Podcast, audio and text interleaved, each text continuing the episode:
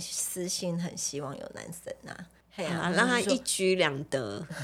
好，我们今天来宾来了，哈、嗯，就是上一次也有来过，哈，嗯，就是因为他来两次哦，基本上第二次我们就不会给他任何的提纲，哦，裸考，裸考，哈、嗯，直接就是考考倒他，看他的那个国师级的执照。可以扔了吗？欸、还是我来看一下这理事哦，台北市哦，中医工会理事哦，很猛哎、欸！我、哦、来宾这么猛哦。对啊，什么那么猛？本来就很猛啊。对啊，一四两个男的呢。好，我们的陈玉娟陈医师，好、嗯，哥哥彭泰大黑，你们好，好，好好。我们今天会找他是因为呢，好紧张。对，我们大黑之前呢、啊、参与过那一集之后，在努力试啊，对不对？努力是小孩啊，对，连度蜜月啊，撒钱啊，啊，奥杰撒出去啊，我们这样希望他两个人出去，三人回来啊，对对，摆一下麦，他有了吗？男生应该看不出来吧？来来来，你又没有吃晚餐啊啊！所以我们今天呢，要跟我们的哦陈医师陈院长呢裸考，直接进主题了哈。我们今天就是来一个中西医大 PK。好，记者不读书，吃完了够。大家好，我是小哥哥，我是彭坦，这是个记者生活五四三的节目哈。先问一下陈医师，你觉得中医治疗哪些病最有效？好，除了硬邦邦之外了，好，中医其实最有效的是肠胃。你有没有发现中国人吃的东西五花八门？所以说，他们那个肠胃的胃散，你不管走到世界各地看到的胃散，都是中药的成分比较好。你看日本人他们也是吃，然后最有名就什么健胃散啊、胃灵汤啊、小柴胡汤啊、温胃散啊、像沙六菌啊这些啊，那那它的用途很广，举凡从你那个肠胃炎、胃酸逆流，还有孕吐。全部都用一样的，只要是肠胃不适。我隔壁这个 大 A 先生还在灰熊 心哦。对啊，所以感觉好像不能喝太多那种茶的感或者什么样的东西，就觉得那个胃好像不太舒服，热热的这样子。那这个时候我该该怎么办呢？你可以先减少吃甜的东西，然后饭跟汤不要一起，就是有点像饭水分离，它比较不会有那个胃酸。哦，所以不能吃稀饭，就对，嗯、或是茶泡饭之类的。对对对，茶泡饭那个就现在的比较对。嘿，然后再就是中药有很多的那个保护胃胃黏膜的东西，好，那也可以也可以使用一些，就是嗯，我们讲的可以帮助你的肠胃变得什么健胃整肠啊，那个啊，坊间它可以直接买得到吗？嗯、台湾的部分有健胃散。就是那个张国周健胃散，张国周，对对，其实去康斯美他也会看得到很多，然后连那个有一些药厂他们也会出，嗯，呃，譬如说那个益福，益福它有一个加强版的，它里面就有加中药的成分。哦，原来如此。因为基本上在中国还有日本这些国家里面，他们的中药跟西药其实是合并在使用的，他们没有分的像我们这边这么清楚。我们要隔一个小时之后。对对对，才可以服用，都会这样讲。但是实际上，他们那边很多的药，维生油剂嘛，止痛药，然后再加上中药一起吃，他们觉得效果比较好。但是我们以我们台湾人立场，就是会伤肾、伤肝，不会。好，陈玉娟院长帮我们，所以院长刚才有讲的是没错。我们之前有的资料就是感冒发烧是有效的，好，比一般西医好。那你觉得自律神经呢？自律神经那个真的。在可能西医他们的用法就是会让人家很害怕，因为你吃了一个助眠的药，结果隔天早上起来昏昏沉沉、头晕。但是中药它没有所谓的叫做自律神经，它会去分。譬如说，哎、其实睡眠不好，我们也会想说，你有可能是胃食道逆流引起晚上的时候胃酸上来啦，你就睡不着。那有的可能是想太多事情嘛，情绪的问题，我们就会觉得要疏肝呐。那有的是真的是老化嘛。老化的我们就是补肾啊，所以我们在自律神经失调的治疗上面的方法就会跟西药的想法会不一样。我们还是从五脏它的它的那个协调度去做改善。所以这个基本上就是比中中医比西医好，它至少就是没有副作用，而且不会吃西药，好像吃西药会成瘾这样子。对，不吃就不行。对对对。诶，中医会不会成瘾啊？比方说这些药材，比方说炖的那些呃汤啊，或者什么样，会不会一定要吃那些东西？久了之后就是说不吃不行这样？不，不会耶，因为很多人他们会哦，我常常遇到就是像那个月经不调的嘛，呃，调了三个月之后他准了，他就会再来不来找我，等到下一次来看我的时候，可能是三个月、三年、半年之后，三年或六年啊，那他就可能是说啊，我要来生小孩的，或是说，哎，我那一次调完了之后，我这六年来我月经都很准，可是上一次我出了一个国或干嘛的时差了之后，我又不准了，所以我就想到你了。它比较麻烦的其实是一些慢性症，像是肌瘤。那还有一个是子宫内膜异位症嘛，因为这种人他其实在不管是中医或西医，他们治疗就是一种慢性病。那这个可能他就必须要一直在吃。可是有一些像感冒，它不会成瘾啊，然后也不会说你吃了之后口干啊、心悸啊，或者是说，哎，你吃那个呃肠胃的药，像那个抑制胃酸的，你不吃，它胃酸就一直起来啊。可是中药它是让你自身去。嗯、呃，譬如说你协调你的胃酸的，对去并用胃酸的问题，那所以说你没有了之后，它就不会，就有一阵子会很很好。但是如果不小心你又吃错了东西，当然它就回来啊。所以调肠胃其实比较常会看到反复，然后或者是像我刚刚讲那个经痛的问题，它可能可以有半年不痛，但是因为只要你月经有在来，经血有逆流啊，或者是说你本身它有那个粘连或者是。那个肌腺症、肌腺症的这一种，嗯、对，它就是一定会再复发，要等到没有月经了才会不见。哦，有要等那个更年期的时候才对。对对对对对，嗯。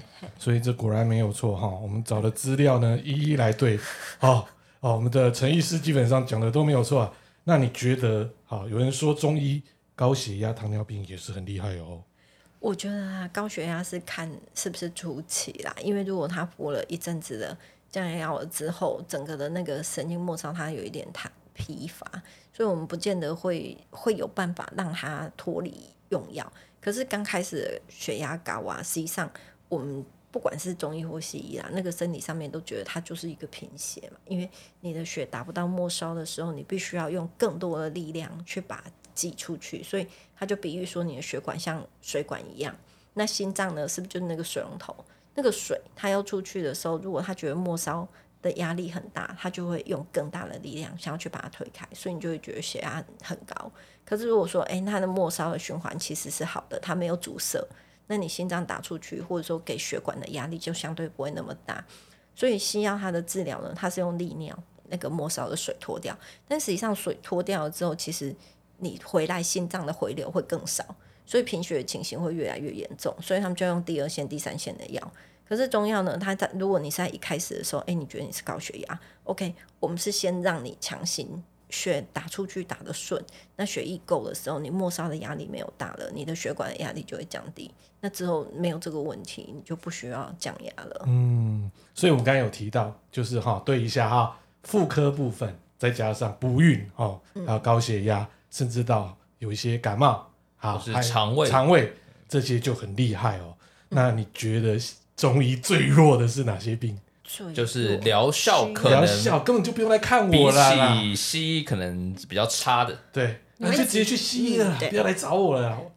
万一如果说脑颅内出血，好心肌梗塞，那这个东西的时候，其实就是马上要通的，这个可能就会需要，还是需要。真的是陈医师。中到一个了，中风、嗯、就来不及了。所谓急救的一些急救，对急救的时候是没有办法这样子的。嗯、那还有一个就是说，你完全没有办法进食，因为我们中药没有办法打点滴。好，所以说如果你脱水脱得很厉害的时候，那个时候你势必需要用外来力量去介入。譬如说你大出血，那你都已经专业科目，这个中药大概没有办法立即帮你把血止住。我们这边的资料有看到是癌症，那你觉得呢？癌症其实这个。我我觉得是一个你的逻辑的问题，就是说，呃，如果我们真的把它当成是它是你的细胞变化了，变变坏，就跟我们的小孩，他可能被朋友带坏了去吸毒啊，或者去干嘛，但是你很爱他，或者是你觉得这就是我们的一份子，你愿意去包容他，那可能可能就是跟你和平共处。可是如果说，哎，你啊，你太糟了，我一定要把你赶尽杀绝，我就是要跟你断绝关系。好，那用的东西太剧烈。然后或者是说手段比较那个，那当然两个的关系就会搞得越来越差。所以我觉得说肿瘤的部分呢、其实我觉得有一个部分当然就是家族史，像乳癌我们会看到很多，它可能是遗传嘛，你就有这样的家族史。那有一部分其实他转念，或者是说，哎，他其实用一些扶正去写，他是有办法让他和平共处，甚至就是逼你再去把它手术掉了啊，或者是说，呃，我要用什么标靶药这些的，还是可以维持两个人和平共处一段时间，而且生活品质比较好。哦，所以有可能恶性肿瘤可以透过中医的方式让它改善吗？这样讲。套一句，我们老板之前跟我讲一句话，他说：“对于肿瘤这种病人啊，实际上就是他们活得越久，我们领得越多，所以我们一定要 keep maintain 他们的生活品质。那至于说肿瘤的大小或者是什么，其实只要能够让他的生活，因为像昨天我们就遇到有一个病人，他他在第一胎的时候二十周就已经去卧床安胎，那他昨天是快要迈向第三十周，他非常的高兴，来告诉我说。”至少我已经多了十个礼拜，可以在家里面走来走去，还可以陪女儿去上课。好，这种其实生活品质的这个东西，跟你说总现现在回来癌症，我为了要活命，但是我几乎每个月都要进医院，住医院里面做那些治疗。嗯，但是对我哪都不能去。这种我我觉得其实人生是要衡量啦，看你觉得怎样的生活是你想要的，因为。我看到很多重症的病人，他们最后的选择，他们情愿说：“我我如果被宣判了，我剩三个月，我是要用这三个月在医院里面度过，还是我干脆就去环游世界，把钱花光了？”我会选最后一个。我也觉得最后一个，所以他就。比较开心啊！比较可怜的是，万一他花完了，结果发觉他也没病了，有可能哦。那也还蛮开心的，至少活下来了嘛，再赚嘛，再赚，对啊，钱再赚就有了嘛，对啊。那另外一个是肾脏病，因为有很多像像我老母啦，哈，当初就是啊，我自己是认为啦。在那个菜市场那边哦，随便乱抓中医，因为吃黑药丸是不是？没有，因为他基本上不太去吃西医，嗯、因为他只要一吃西医，一感冒他整个就瘫在那边。啊、哦，对，对对，所以他吃中医就做洗肾，现在就洗了二十四年了。但是你知道现在的大数据啊，发现中药对肾脏有很好的保护效果。那为什么会去吃到说可能会洗肾？一个是他可能是吃草药，草药的钾离子很高；另外一个是他吃到伪药。因为你知道，那个很多的中药其实辨别上面不是药材的机缘不是那么对，所以像我们为什么我们坚持一定要用药师？因为他必须要去对药点，然后去扫那个 QR code，确定说这个安全药材的来源是没有问题的。嗯，那还要去辨别，因为怕贴错嘛，所以他一定要有药材识别的能力。嘿，这个东西其实是蛮辛苦的，然后要真的就是你要实地有去摸过。但是如果说以前可能那个青草行或者什么，他可能就是师徒制的，那老师跟他讲是这个，那搞不好他其实也没有真的很认真的辨别，或者是说，哎、欸，他老师跟我讲就是这个，我就会一直以为这个就是就是某一个药材，但是实际上可能是不一样的东西，是看起来很像，所以反而有时候这种药草哈。嗯本草纲目啊，搞错，因为草都长很像，对，草都长很像啊。所以吃错的话就会这样。之前啊，有有说过，像李时珍啊，他的《本草纲目》里面还有一个药是草鞋，草鞋，草鞋。治疗香港脚，治疗的我是忘记，但是就是因为以前的这种东西，其实它只是一个记录。那到底它是对的或错的，其实我们需要用一点逻辑跟我们的思辨能力去去判断啊。那如果像肾脏病，还可以再去吃中药吗？当然可以，还是可以哈。呃，我们其实肾脏科开。跟我们有开一个玩笑啊，其实如果洗肾了，你吃什么都没有差，因为都被洗掉了。呃呃、对啊，对，那还没洗光啊，它 本来就被洗掉啊，是没错、啊，合理合理。之前啊，在五到十年前，我们那个健保资料库刚开放的时候，其实有做很多健保资料库，就是我们这个台湾用药的健保资料库的探勘，然后就发觉说，哎、欸，其实你设了一些条件去去找，就。像我们写扣嘛，就写一些城市的嘛，设的条件之后去找出来，发觉说，哎、你在要洗肾前五年，如果说你有吃中药，实际上它对肾脏的保护的效果是很好的，它可以延缓你洗肾，然后你的肾功能反而还会比较好一点，比那个都没有吃的好。因为你在那个中度的肾脏病的时候，其实是不需要用药，也没有洗肾，所以他就是看说你那一段时间能够维持多久。那如果说你在那段时间，其实你完全没有用中药的人，可能维持个五年。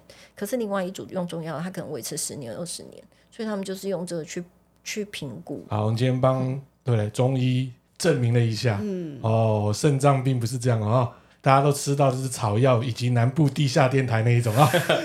其实大部分应该就是吃什么类似普拿疼比较，还有再来就是喝酒，喝到洗肾。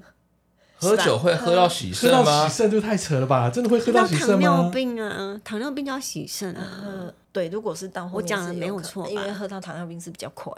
是不是前面的？哇，这位呀呀，对，谁呀？糖尿跟，适量饮酒啊，适量饮酒啊。不行不行，睡不着睡不着。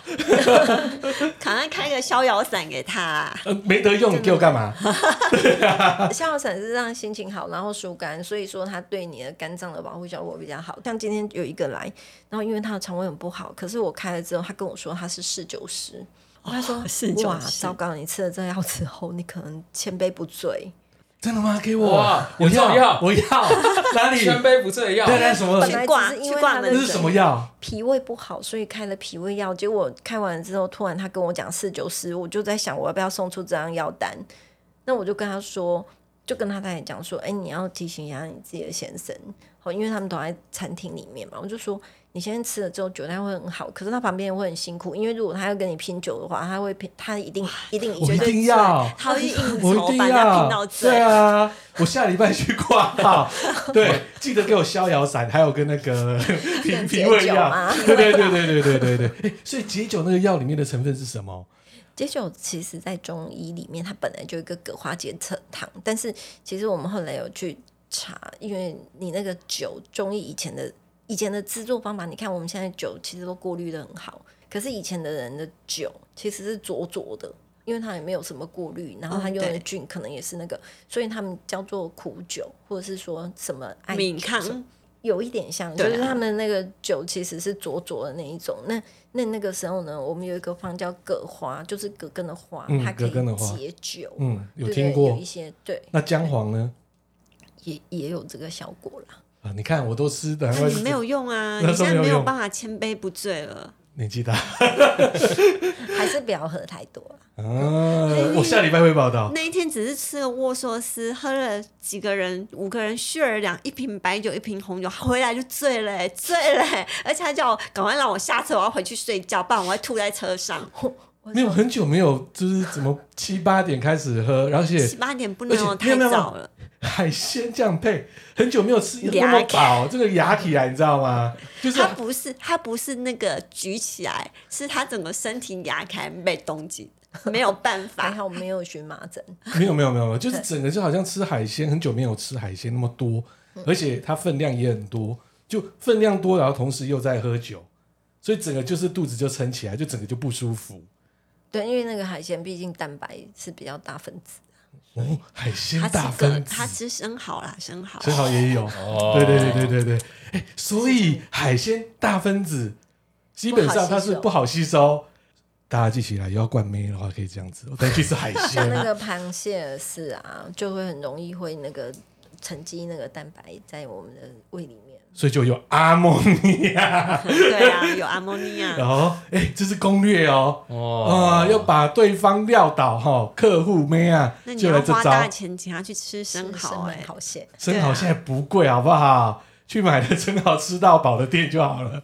现在仿的生蚝牡蛎。好，我们这边有准备了几个题目啊，好，希望能够呢，就是我们陈医师来帮忙破解一下哦，很多民众的一些迷思啊，好，第一个，为什么中医都要长期治疗啊？没有那种一次见效的方法，一次见效，你吃下去就硬了，吃下去就怎么样？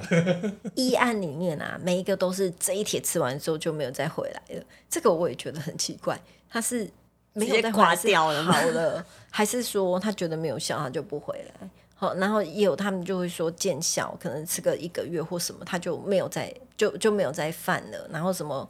呃，防疹，嗯，那就是喂饭这样，就是他说，哎、欸，你这个病就痊愈了。但是呢，在我们的那个平常看诊的时候，医生都会嘱咐你说，啊，你这个要慢慢的调理。哦，可是实际上我觉得，嗯，毕竟第一个中药它都蛮大包的，另外是中药它有味道，所以你真的叫一个病人长时间吃同一个东西，他们根本不可能吃得住。可是为了要好，我会拼下去啊。比如说你要开给我那一个肠胃药，为了那个酒量立刻，它是立刻见效哦。对，但是你它是立刻见效吗？对，它是立刻见效吗？他每天喝。没有，我先问那个药是立刻见效吗？很想要知道是不是？对对对对对对对。我们之前有开发一个叫解酒方的，就是告诉你说，嗯，你如果那是通常都是在那个尾牙的时候了，嗯，就会推出特别保那个那个解酒方。阿刷，就是说你在那个。要喝酒前大概半个小时，两个小时，两个两个小时前，你先喝一吃一包，嗯，然后你在喝酒的中间再吃，回来就是结束酒团之后再吃一包，总共就是这三包，你隔天就没有宿醉的问题，就不会就不会醉。哇，我要试，就不会醉吗？我也要试，真的不会醉。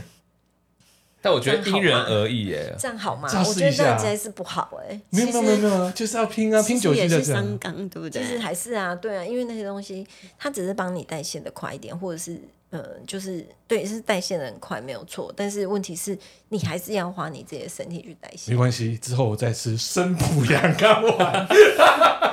哎，对，那生普养肝丸有用吗？广告打很大呢。不管是在日本，他们所谓的废医存药，日本人他们不相信中医的医理，可是呢，他把所有的中药都做了很好的解析，然后他就每一个病对一个药，所以他们觉得他们只需要中药，他们不需要中医的理论。但是我觉得中医的理论其实它。本来就已经是一个很完整的系统，跟西医的理论它不一定是一样。就像我我们刚刚讲的高血压，我们的看法就会跟西医不一样，那我们的用药当然就不一样。可是你把那个理拿掉了，他们就会说，日本就会说哦，天麻钩藤饮对血压。可是其实我也用过八珍汤治血压，嗯，或者是用六味地黄丸吃也可以降压。对不对？那到底你在这这么多的药物里面，你怎么去挑选哪一个药是对你最合的？其实这个还是一个理，就是你必须要懂得药理这些医理，医理，对对对，中医的一些理论，嗯、你才有办法开出一个比较正确的方。所以这边有第二题可以延续刚才讲的，为什么你们中医什么都懂？什么科都可以的感觉，哎，对，中医好像没有分什么，对，对，完全都没分，什么都可以看，对，什么都可以看。来打一下书了，我的书上面有写，其实我们最主要是根据生理和我们正常的人应该有的生理啊，所以中医呢，它最开始的时候是它教你是人正常是什么样子。那如果说像盗汗这件事情，其实你你去看那个内科学的书。就算是西医的那科，他还会告诉你说：“哎，晚上睡觉的时候流汗，它代表有什么什么什么意义？”他也是列了一大串。但是呢，西医他写呢，他是有点像发散式的；中医呢，他是归纳，就是说，哎，他告诉你一个，你如果看到这个等于什么这样子的状况，西医会会一直分出去，所以你就越看越细，越看越细。那中医呢，他就会告诉你说：“哎，这些东西全部都叫什么？”所以你只要能够把。就是等于说你自己在心里面会去想，说它应该是归在哪里。你只要就像我们的书架，好，你你要收纳的时候，你把东西收在正确的地方，这就是它的理论嘛。那你要先懂中医的理论之后，你才有办法去开出一张比较对症的药方。还是因为中医不用开刀，这也是因素之一吧？还是因为你是从脉脉里面去知道它整个生理的问题点？脉这件事情是真的蛮玄的。那当然就是。把脉是一个辅助，可是像现在啊，我觉得呃那个 AI 开发的很厉害，像我们那个舌头，哈、嗯，呃，我之前有去台科大一个电机系老师那边，他就说他们会去做色卡，去比对你舌头跟嘴唇脸的颜色，然后他还告诉我说那个色卡要怎么要怎怎么去比那个标准光源，很科学很系统的一些方法去诊断说，哦，你如果看到怎样的舌头。那个颜色代表就是你有什么问题。非侵入式的那个那些仪器，它在当初在研究的时候，嗯、很多都是利用中医的一些想法下去下去做那个归类。譬如说，诶、欸，他刚刚你那个心跳或者什么，他说你晚上是不是都会常常半夜会醒过来啊？或者是说，嗯、呃，你可能会有什么问题？这样他就会有一堆病给你。但实际上他，他他最开始他去。去看的时候，他是觉得说，哎、欸，他发现了你的脉的跳动，或者是你的血管有什么问题了，所以你有可能，比如我有甲状腺啊，会有什么啊，他就会列出巴拉巴拉十几二十项。所以要发展 AI 的时候，哈，在医疗，所以中医最有效果，哈。以这样来讲啊，数据来说嘛，我那一天给那个彭泰看说，在大陆有几个医在医院里面，他们已经有一台仪器，哦，他就是看你的脸，然后还有、嗯、还有像机器人一样帮你把脉，对对，然后他还可以帮你开处方。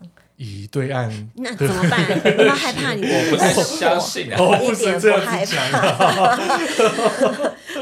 你 有没有害怕被被 AI 机器人取代？我觉得其实不会很害怕，因为他们后来啊，我们讨论到最后，人是有温度的。当你在问诊的那个过程里面，你给你跟着面对你的那个。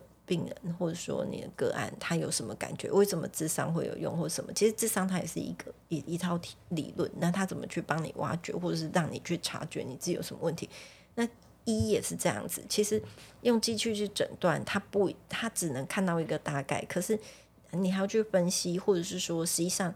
我们会有一些 priority，我们希望先治疗什么，嗯、后来才做什么。那这个东西其实我觉得在机器上面它是没有办法分比重，嗯，但可能之后啦，演算法更好了之后是有机会。可是我觉得应该在我退休前是 不用怕这件事情，而且中医真的越活越老，它越价值。好，我们的第三题，有时候我们看到有时候健康的数据其实是正常的，为什么还要中医去调整？那个三酸甘油酯测起来很正常，然后体重可能 BMI 也都很正常，可是你就是觉得每天都很累，你怎么办？嗯，睡觉啊。但你 睡不着，睡不着，而或者是说睡的都觉得一直睡不饱呢？你觉得这种亚健康的状态真的没有问题啊？因为测出来的血啊什么都很漂亮啊。嗯，所以这样子是什么问题呢？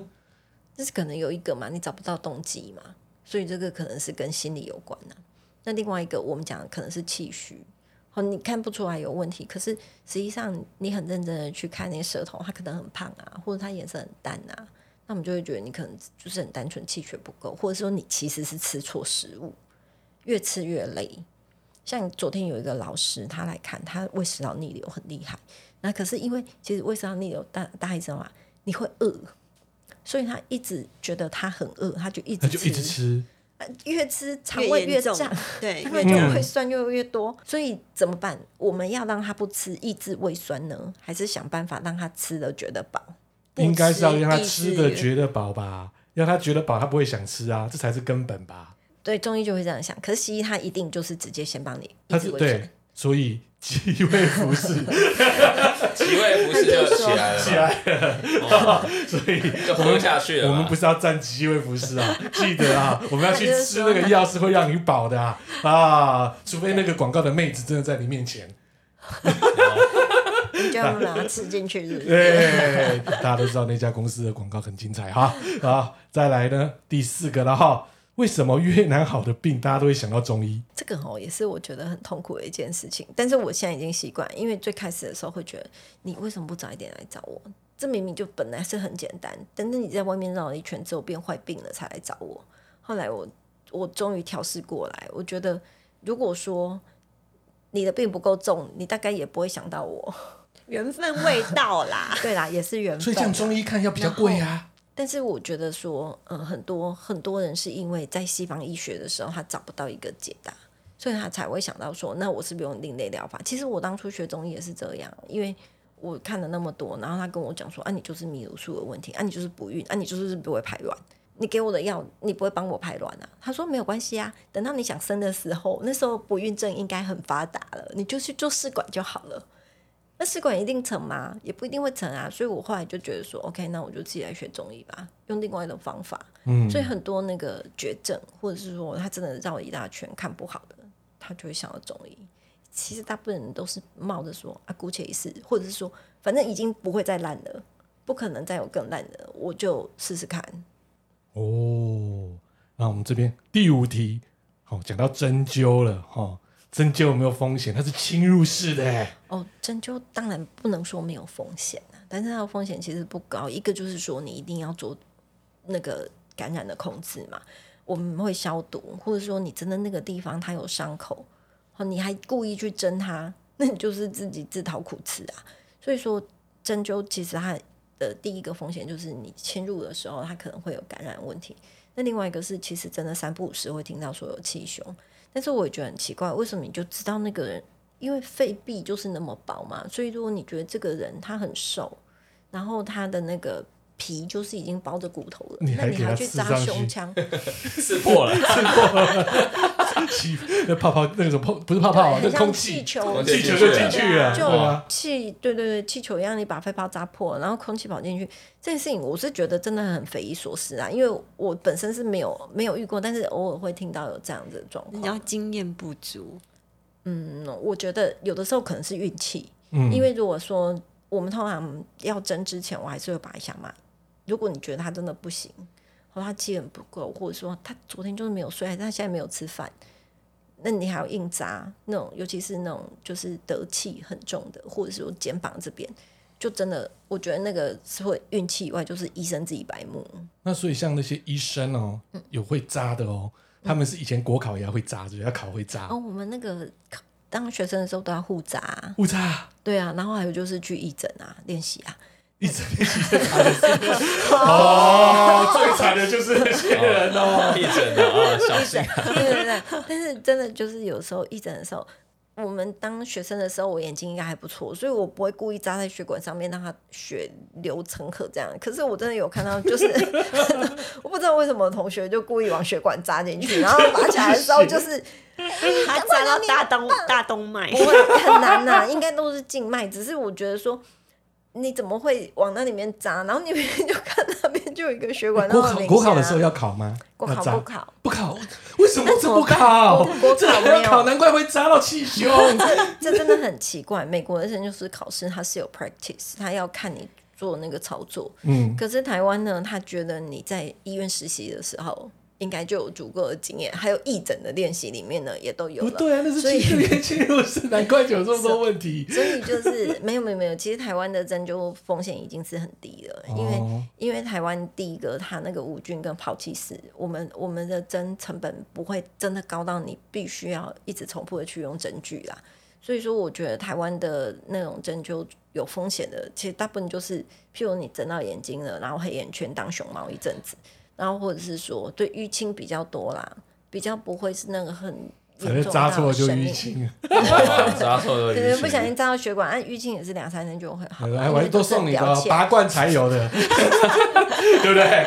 哦，我会想说你们是用猪皮，哦，你说现在猪皮需要做练习，那么就是草人插针。有有有，其实最开始的时候老师有叫我们要做用猪皮，这个是有。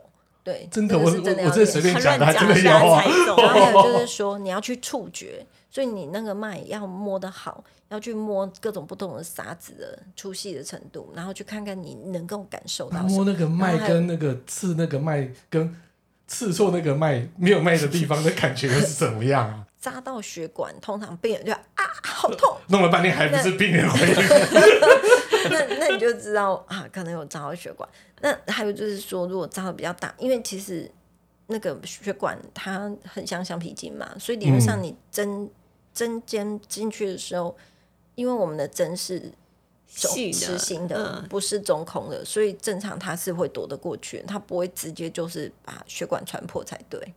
它不像西医那一种，它是中空的，所以西医的针它是立的。可是你如果真的拿放大镜去看中医针灸的针，它的前面它是比较钝的，你那个血管应该会像橡皮筋一样就滑掉，不太可能扎得到。那个针灸现在对台湾来讲非常重要，因为、嗯、因为有多重要？因为现在中药材非常的缺哦，就算你一直在调高价钱，还是买不到。比如说哪些药材现在最贵？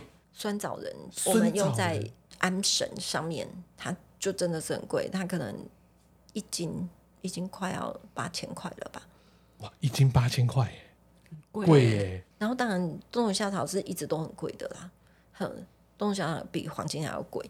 然后就是说，因为在药材短缺，或者是说，因为我们之前疫情的时候，很多人都去很多药厂都去做清冠一号嘛，所以我们很多的药啊，在去年开始一直找不到药。那这个时候呢，我们就很多医生就会在那边开玩笑，练针的好时机，因为改用针灸就是只能针灸。那换个角度，你可不可以开个针灸班，教一般民众来针灸？因为你这样针灸，你没有国考啊。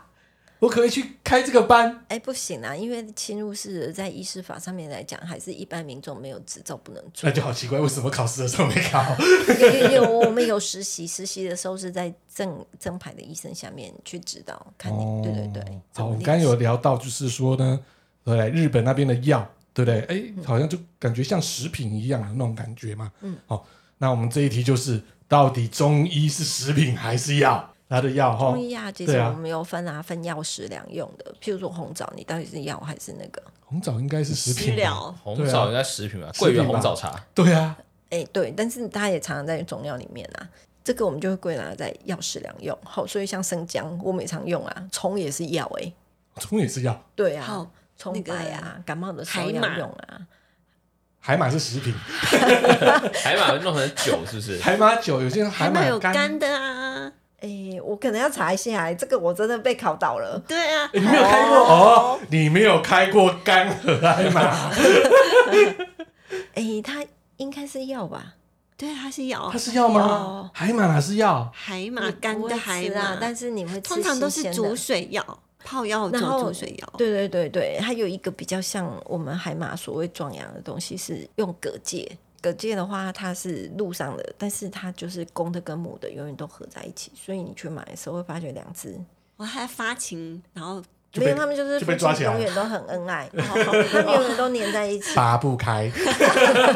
但就是在那个时候，他们把它人类把他抓起来，好坏，有够坏的。对，但是死在那欢愉之间也不错啊。对对对，哎。所以你要，怎么分辨到底是什么是真的是中医的中药，什么是食品？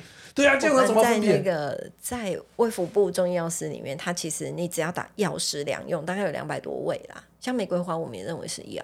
所以说，就是它有一些东西药食两用的话，其实药食两用的这个东西，我觉得还不错是，因为食品管制的比药还要紧，所以只要你是药食两用的，大概我们都会。看有没有农产啊、重金属啊这些啊，有一阵子就是因为陈皮，哦，它它在制造炮制的过程里面不符合食品的规范，好像有金属啊，但是它其实在药物的规范里面是 OK 的。嗯，那那那时候他们就吵得很凶，最后他们决定说，我们还是应该要用食品看，因为民众会买回去吃。所以呢，我们陈皮就有一阵子缺货，缺的很厉害。难怪我们在菜市场里面的中药铺都有陈皮梅，还有什么什么什么酸梅啊那些的。对对对，原来如此。这些东西就是它里面的成分一定是药食两用的。哦，再来就是中医跟西医到底可不可以同时一起吃？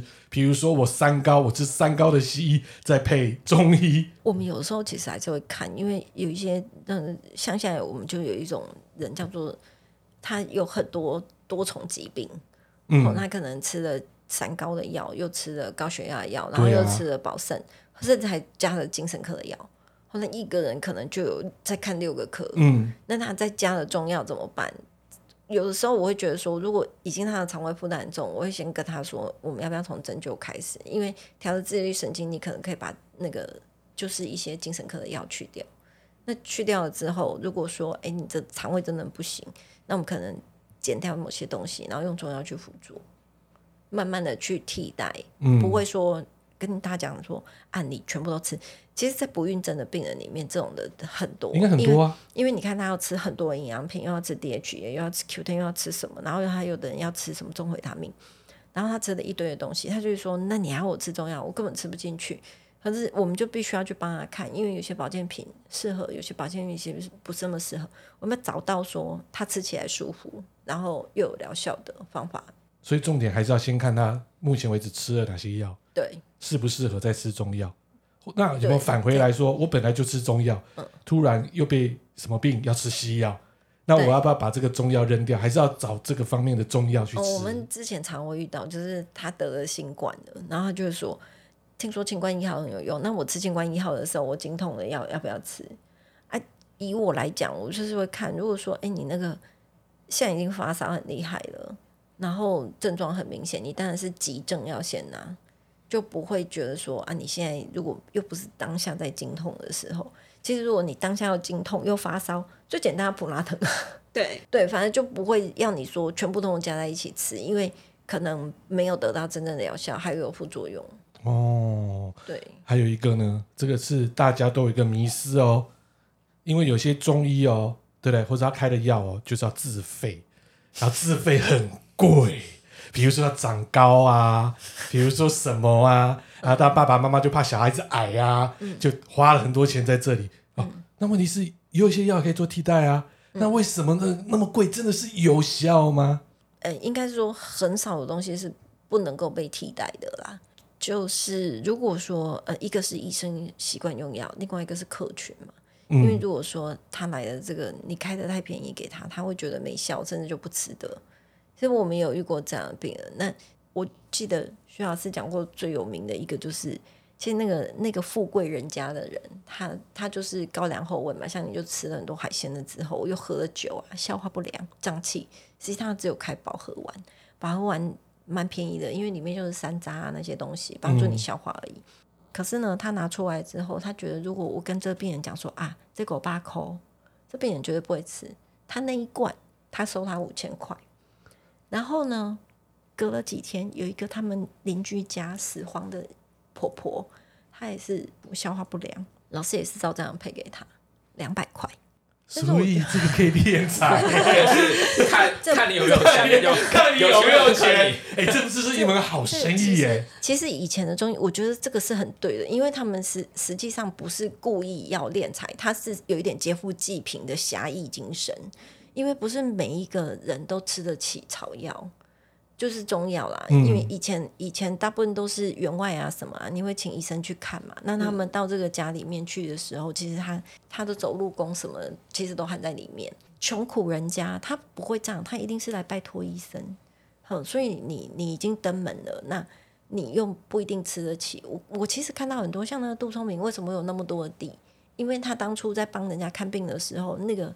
种田的他没有钱，他就会给他地契哦，因为那时候地契不值钱啊。嗯，对，然后他就就有很多的土地。土地原来这样子不能说敛财，我这也算良心事业。良心事业。他当初的利益其实是为了帮助。那就像老师他说啊，这个人收五千，这个人收两百，实际上他成本大概在五百。好，大家都知道了，有一点点 balance。以后去看中医，麻烦说你是。一级贫户，低收入蓝白拖，蓝白拖，我很穷。不会啦，其实我觉得，我觉得现在，所以现在还是这样子吗？不会，现在已经很少能够这样了。像我，我当初我就会觉得说，我不想要的有这种让人家有这种感觉，因为其实很多很多中医诊所都写一个健保特约，但你进去之后发觉。没有啊，肩膀花了钱，其实大概两百多块，但是自费花了两千。对啊，对啊，他会给你自费单。为什么会这样呢？对，对，那那我觉得其实不应该是跟药材有关系吧。一个是跟药材，另外一个是很多他们会用一些所谓的生技类的药，嗯，就是譬如说，哎，他是说光明，我们记得那时候最有名的是有一个吃眼睛的，他非常的。感觉上效果好像不错啊，很多医生都很推荐。你说中医的部分吗？对，那它是科学中医，它是草药，嗯、但是它是生物科技产出的，所以它没有办法拿到药证，它也不是药品，嗯，所以它算保健食品。哦，那这个东西就可以自费呀，嗯，这就需要贵啦，对对对。哦，它的模糊度会更高呀，所以它的操作度更难。所以我要开中医诊所，狐仙了你，毛利好高，哦，哎、欸，真的哎，它的毛利哦，基本上如果说你要来看，刚才有讲，就变成科学中药，然后他又把它挂成食品，但是它确实是有疗效，对，然后它又没有任何的补助，对，我一颗草榴丸卖你 卖你一千块，你还是得吃啊，对不对？毛利比台积电还高哎。再来，我们讲到药嘛，我们刚才有聊到了一些药材，比如说枸杞，或者说红枣，那些颜色那么的鲜艳，到底有没有被染过？有有有，欲言又止。因为如果不鲜艳，就代表不新鲜，又不够有力，对不对？你们会做后置吗？呃，基本上我们都是请厂商做后置，因为我们就是用安心药材啊，所以所以我觉得。现在也比较少需要药后置的，因为你知道，只要进来不是只要进来很快就没有了啊。嗯，现在的状况是这样，缺药缺的很凶，所以你根本不可能会有那种药，可是有一些就是像光枸枸杞就红成那样子，很不自然的那一种。觉得那应该是在中药行自己抓药的时候比较会遇到吧。所以我觉得很多那个新生代的中药房，他也不卖抓的，嗯、他会直接跟你说：“哦，你要黄芪，就整包给你，整包给你。”那那一包就是原封，譬如说就是柯达做的，或者是或者是说顺田的，有厂牌，然后有有它的那个包装，然后有安全的那个扣，你自己去扫。嗯，嘿，你可以找到几元的。嗯，像以前哦，或是说啊，像我父亲那边老人家那边就是开中药房，嗯，哦。那以现在的中药房，他去抓药的经验，你觉得跟一般的医学的比较起来，它有什么差异性？我我会去中药行主要，通常是我自己知道我要吃什么。但是就是你现在问的，应该是说他们可能会推荐你嘛？对，还有那个草药单有没有？中药单？对啊，他就会推荐你啊，就跟你们就开的药给你，对，别人就这么吃就好了。跟你，你也照着吃，然后跟你开的，你正，比如说是正统的中医开的药，跟他说，我给你这一帖啦。嗯嗯，有我有遇过，然后因为我们我们学妹也有人，他是诊所，然后还有中药铺，嗯，所以他常常看到就是各个不同的药单，跟可能因为同一个药它可能有不同的名字，嗯，然后他他就必须要去分辨或什么，但是呢，他也有遇过，就是其实拿来那个药。他觉得现在是有问题的，譬如说之前所有深毒性的那个被禁掉的，那他就会去跟来来拿药的消费者说，那这个东西其实譬如现在没有，或者说哎、欸、这个东西不是那么 OK，那是不是就不要抓这个，或者是说哎、欸、你应该要直接跟他讲啊，现在这药不 OK 啦，如果你多吃几次就洗肾的啦，也不会这样子，就是会建议说哎、欸、你还是经过医师诊断，嗯、嘿嘿所以你们有 PK 过正统的。中医出药，以及要做中药铺、坊间中药铺的拿药，最常看到的，我们其实最常看到应该是公庙出的药单。宫庙，等一下，宫庙神明开药单，就是、三太子开的。对对对，神明他会告诉你包生男啊，或者是说什么的方啊。我们其实比较常看到的是那个，譬如说中风，有没有一帖？其实它就是还有坐骨神经痛。对，不是都直接吃香吗？它就是香灰水，就是有那个香灰水啊。我们其实有去分析过，其实它就是补阳还五汤的一个加减，然后它可能把某些剂量放的比较重一点。那你来找医生开，可能也是这样子。可是药材好坏吧？不是，我觉得是剂量的拿捏。哦，他就说你在不同的病程的时候，实际上用的药会不一样。嗯，可是如果说，哎、欸，这个人中风刚开始第一天还很很多的出血。跟这个人已经中风了一个月了，哦，当然用用用药不可能，对，不不可能。可是你去房间，他不会问你这些，他就哦中风了，那就是这张。他会问你说，乩童已经备好了药单了，所以根本就是乩童都已经备好啦、啊。民间信仰的人，他们会觉得说啊，神明一定是知道我的状况，所以神明才会入这个了。这个不行，我觉得宗教是 OK，但是已经到你今天要吃进去的东西。Hey, 对啊，这个你就不不太一样。拿你的生命来来来开玩笑，他可以帮你保佑你，可能是吃我们对不对？陈医师的药。应该说，我跟你讲，你赶紧去信咯，找黑医院黑咯黑咯中医师。有有，之前有遇过这个，就是他就问说，哎，他就叫他说你要朝东方走，或者是朝 朝哪里走？那你要找什么女医师，或者是你要找姓什么？这种其实都有遇过啊，就是神明他也会。叫病人来看病，哇，来托梦哎，哇，病人就会就会说，但是实际上，我觉得，嗯、我觉得就是，我觉得是看缘分呐，对，嗯、真的是看缘分。好，最后一个我个人的问题啦，好，好，好，他加码，到底 对，到底中医厉害还是西医厉害？我真的不觉得有中医西医的分别，因为你看，其实全世界只有台湾在分中医跟西医。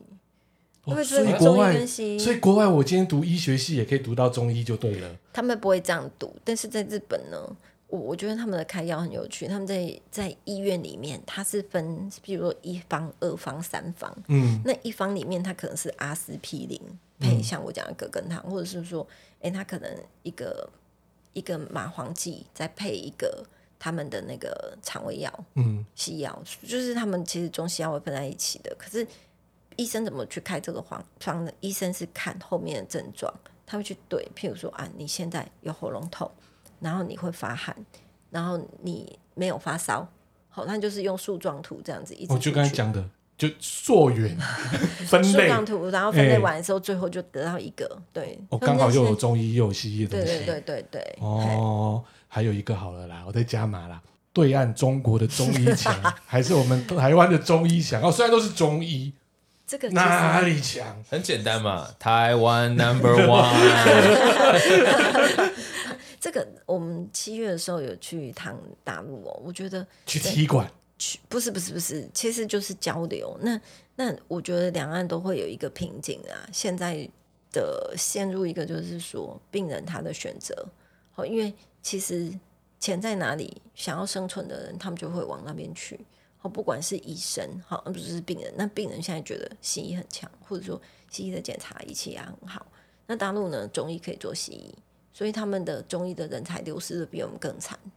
难怪有 AI，他们他们难怪用机器人，机器人哦，他们的中医也可以开刀，中医可以开刀，比较有钱呐、啊。中医怎么开刀？他是学西医理才开还是？没有没有，中医也可以挂点滴，所以你会发觉说，大陆的中医诊所很多就是一个人就坐在那边，然后有个点滴架在那边挂点滴，因为那个费用会比较好啊。那中医开刀都开什么？中医什么都可以开，他们那边华佗啊，盲肠啊，刮骨疗毒，开心脏啊。等一下，等一下，就像我刚才有聊到的，就是中医什么都可以看，代表这个医生什么都可以开。哦，没有没有没有，他们还是有分科啊，还是有分科的。中医对对对对，可是我就看心脏的啊，或我就是看什么啊。但他们的中医师还是可以开刀，就像他们中医师可以去。那他开法跟西医一样吗？我猜是一样的。好可怕！你们敢吗？你们敢吗？你们敢去看吗？如果他真的是西医也有拿到证照的话。嗯，就一起啊，代表他双主修。哦，没有，他们就是没有分中医跟西医啊。他们医生虽然说念的时候有中医系跟西医系，但是他们的执照是一样的。所以，那你建议台湾要这样子吗？这样子人才会比较多啊。我没有觉得哎、欸，我其实觉得中医还是应该是 focus。这就是最近我我觉得说台湾真的是变得比较比较有在替中医的未来想是。